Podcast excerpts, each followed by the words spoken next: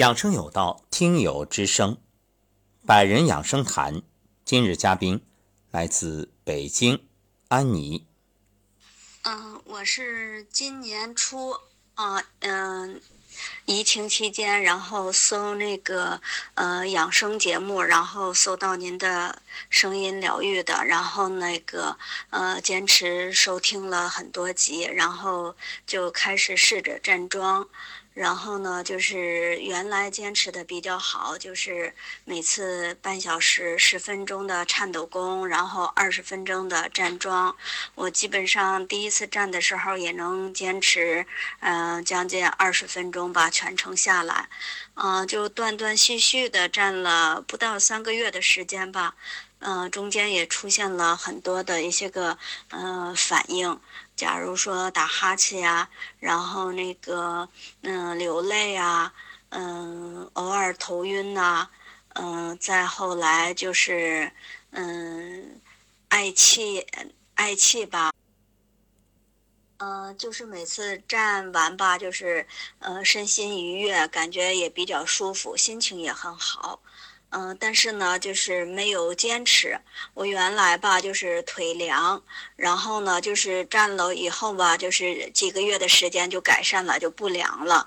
所以说呢，就是就开始觉得，哎，好了，就懈怠了，然后就不怎么站了，然后觉得也比较耗费时间，所以说呢，就没有坚持下来。导致停了有一两个月的时间，现在秋天了，开始又感觉到凉了，所以说呢，也想再嗯拾起来坚持颤抖功跟站桩。我觉得养生是一种习惯，嗯，因为没有坚持，所以说嗯也导致没有就是特别好的这个效果，所以说也希望加入我们的嗯那个百人养生群啊，让大家督促让。呃，然后一嗯一起把这个养生坚持下去。养生有秘诀吗？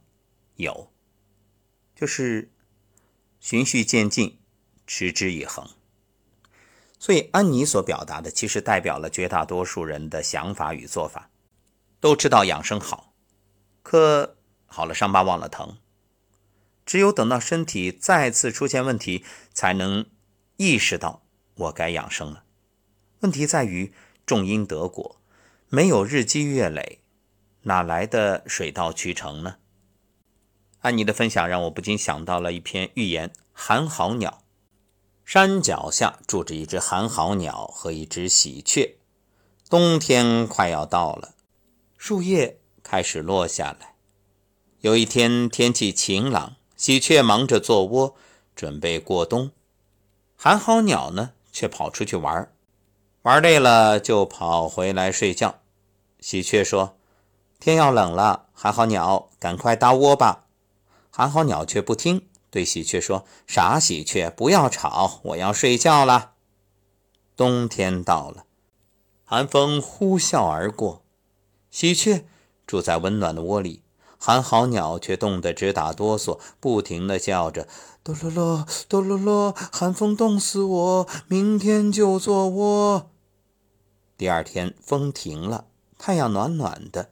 喜鹊对寒号鸟说：“趁着天气好，快点搭窝吧。”寒号鸟呢，却还是不听，伸伸懒腰：“傻喜鹊，别啰嗦，天气暖和，不会冷的。”第三天，下起了大雪。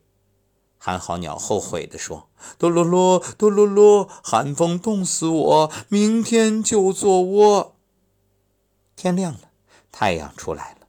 可寒号鸟呢？它再也不用做窝了，因为你懂的。也希望今天这个寓言能够真正唤醒你。当然，我说的不是安妮，而是许多以为不用养生的人，总觉着养生是老年人才做的事儿。殊不知，年轻不养生，到老养医生。其实医生想说：“这个锅我不背，我们才不要你养。我们都希望人人健康。正如中国古代的药店一副对联：‘但愿天下无病人，宁可架上药生尘。’当然，这个小故事并不是今天节目的重点，重点是安妮谈到的自己一点感受，确切的说是一点困惑。我们来听一听啊。呃，老师有一件事咨询你一下，就是因为我昨天嗯晚上嘛，就是因为一件事比较开心，然后睡得比较晚，大概一点左右才睡。嗯，结果睡到两点的时候，这个心脏感觉，呃，侧卧的时候砰砰砰跳，啊，把我给跳醒了，然后也挺害怕的，嗯，然后就翻了个身又睡着了，啊，嗯，过了一会儿又感觉好像是嘴里边舌头左边有点发麻似的，然后也醒了，嗯，就是昨天晚上一晚上都睡得不是很好。呃，这跟我这个晚上的这个情绪波动，还有这个晚睡，是不是有关系？啊，还心脏今天早上起来也感觉这儿有点刺痛的感觉，您知道这是什么情况吗？嗯，因为在医院检查心脏、做彩超、呃 B 超，还有背那个二十四小时 HOT 都没有器质性问题，但是。像昨天的症状比较明显，原来也偶尔出现过那个心跳加速或者心脏刺痛这一块儿，啊，您看这一块情况应该怎么办呢？怎么办呢？简单，凉拌。这当然不是调侃，事实如此啊。所谓凉拌，想想喜，五志的一种，对应的五脏是心，五行为火。所以这过喜代表着心火过旺，心气涣散，精神无法集中，导致神不守舍。那从安妮的表述来看，很典型的影响了睡眠。可能有人会说，这喜不是好事儿吗？怎么还会伤心呢？是不偏不倚，以中为度，平衡就是好事儿过了。都有问题。所谓的疾病就是过与不及。喜为心之志，这里所说的喜，建议是在不过度的情况下，能够舒缓紧张的情绪，让心情舒畅，气血和缓。如果过喜，就会伤心。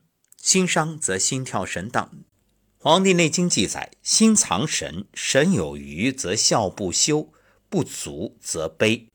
什么意思啊？心是主神明、藏神志的，神有余，笑不休，就是你这个心神过旺，笑个不停，也就是大喜。乐之过而失其正也，乐即生悲。古人曰：“心有所乐，谓之喜，何反为其伤心哉？”就是有好事啊。怎么还说伤心呢？这里前面已经说了，凡人之气以平为期，不及者病，过者亦病，就是过与不及皆为病。那么怎么解决呢？很简单，利用五行相生相克的原理，恐胜喜。为何恐能胜喜啊？因为喜为心志，恐为肾志。心。对应的是火，肾对应的是水，水克火，济济之道也。如果人正特别开心的时候，甚至都感觉控制不住的话，正遇恐惧之事，突然听到莫不反喜为忧，就是原本喜悦的，突然变得很忧伤。最典型的一个案例啊，莫过于范进中举。曾经节目里我们也分析过。范进多年媳妇熬成婆，一朝高中喜疯了，乐极生悲。当时痰迷心窍，整个人啊披头散发。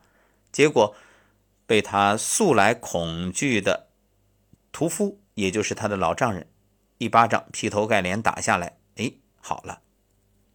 其实对于安妮来说，当然没有那么夸张，只是呢。这种兴奋影响了睡眠，而且因为过喜，所以心气儿涣散。那给你的建议很简单，就是今天补个午觉，睡醒之后呢，再点按一下神门与内关这两个穴位，可以安神养心。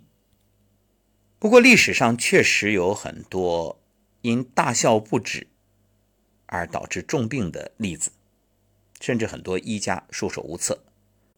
在这里就分享一个关于金元四大家之一的张子和的医案。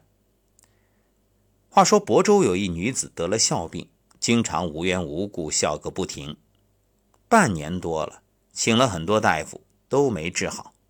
一天，张子和外出应诊，正好路过亳州，女子的一名亲戚听说了，赶紧邀请大名医张子和前来为女子诊病。张子和刚一进门，就看到女子坐在床上，咯咯咯的笑个不停，笑得眼泪都流出来了。女子见到又有新的大夫上门，一边笑着一边诉苦：“ 大夫，您快想想办法吧，我笑的肠子都快断了。”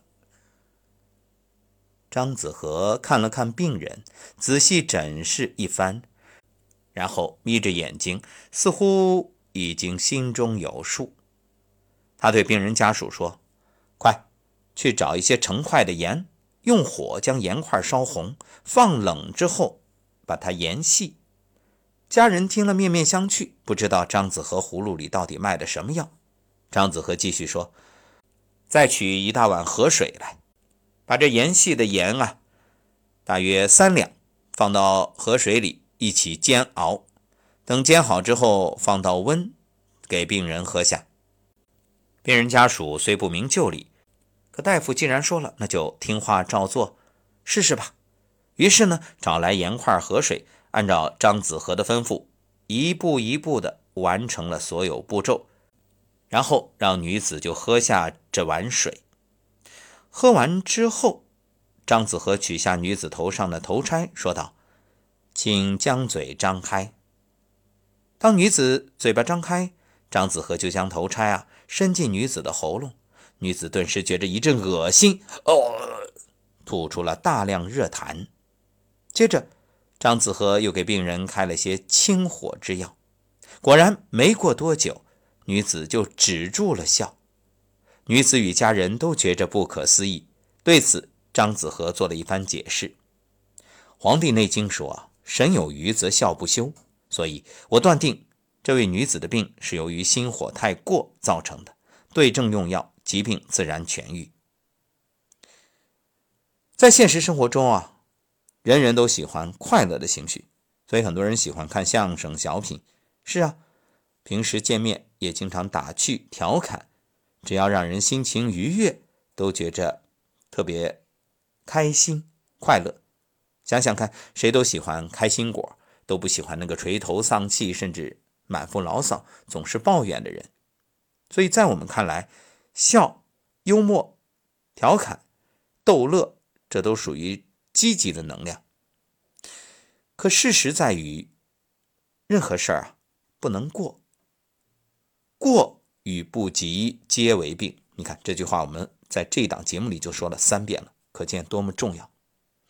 所以这个医案当中的女子就是高兴过了头。无缘无故笑个不停，日子久了成了疾患。什么原因呢？根据中医理论，心为君主，主神明。心啊是人体最高统帅，神呢是指人体生命活动的总的表现，同时包括了精神、意识、思维、情志等。由于心在人体的这种至高地位，君主一般。所以，它具有主宰五脏六腑、形体官窍、一切生理活动和精神意识思维活动的作用。心为藏神之脏，于是心就成为可接受外界客观事物，并做出反应、进行心理意识和思维活动的脏器。这一复杂的精神活动，实际上都是在心神的主导下，由五脏协作共同完成的。可见，人体若是被情志所伤，首先伤的就是心神，然后再波及相应的脏腑，导致脏腑气机紊乱。所以，虽然我们说五志，这喜怒悲思恐，它对应五脏，但其实每一个首先都是伤心。比如怒，大家都知道怒伤肝，但其实怒首先还是伤心，然后才会伤肝。那么神是一个抽象的概念，心则是神所居的宅子，就是心是神的家。心火若旺盛了，就会表现出心胸烦热、失眠、面赤口渴、小便发黄、大便干结、口舌生疮、舌苔黄，严重的会出现神志不清、胡言乱语。那这个医案里，女子就是心火盛，燥扰心神，而情志中啊。心与喜的关系最密切，所以就表现出高兴不停。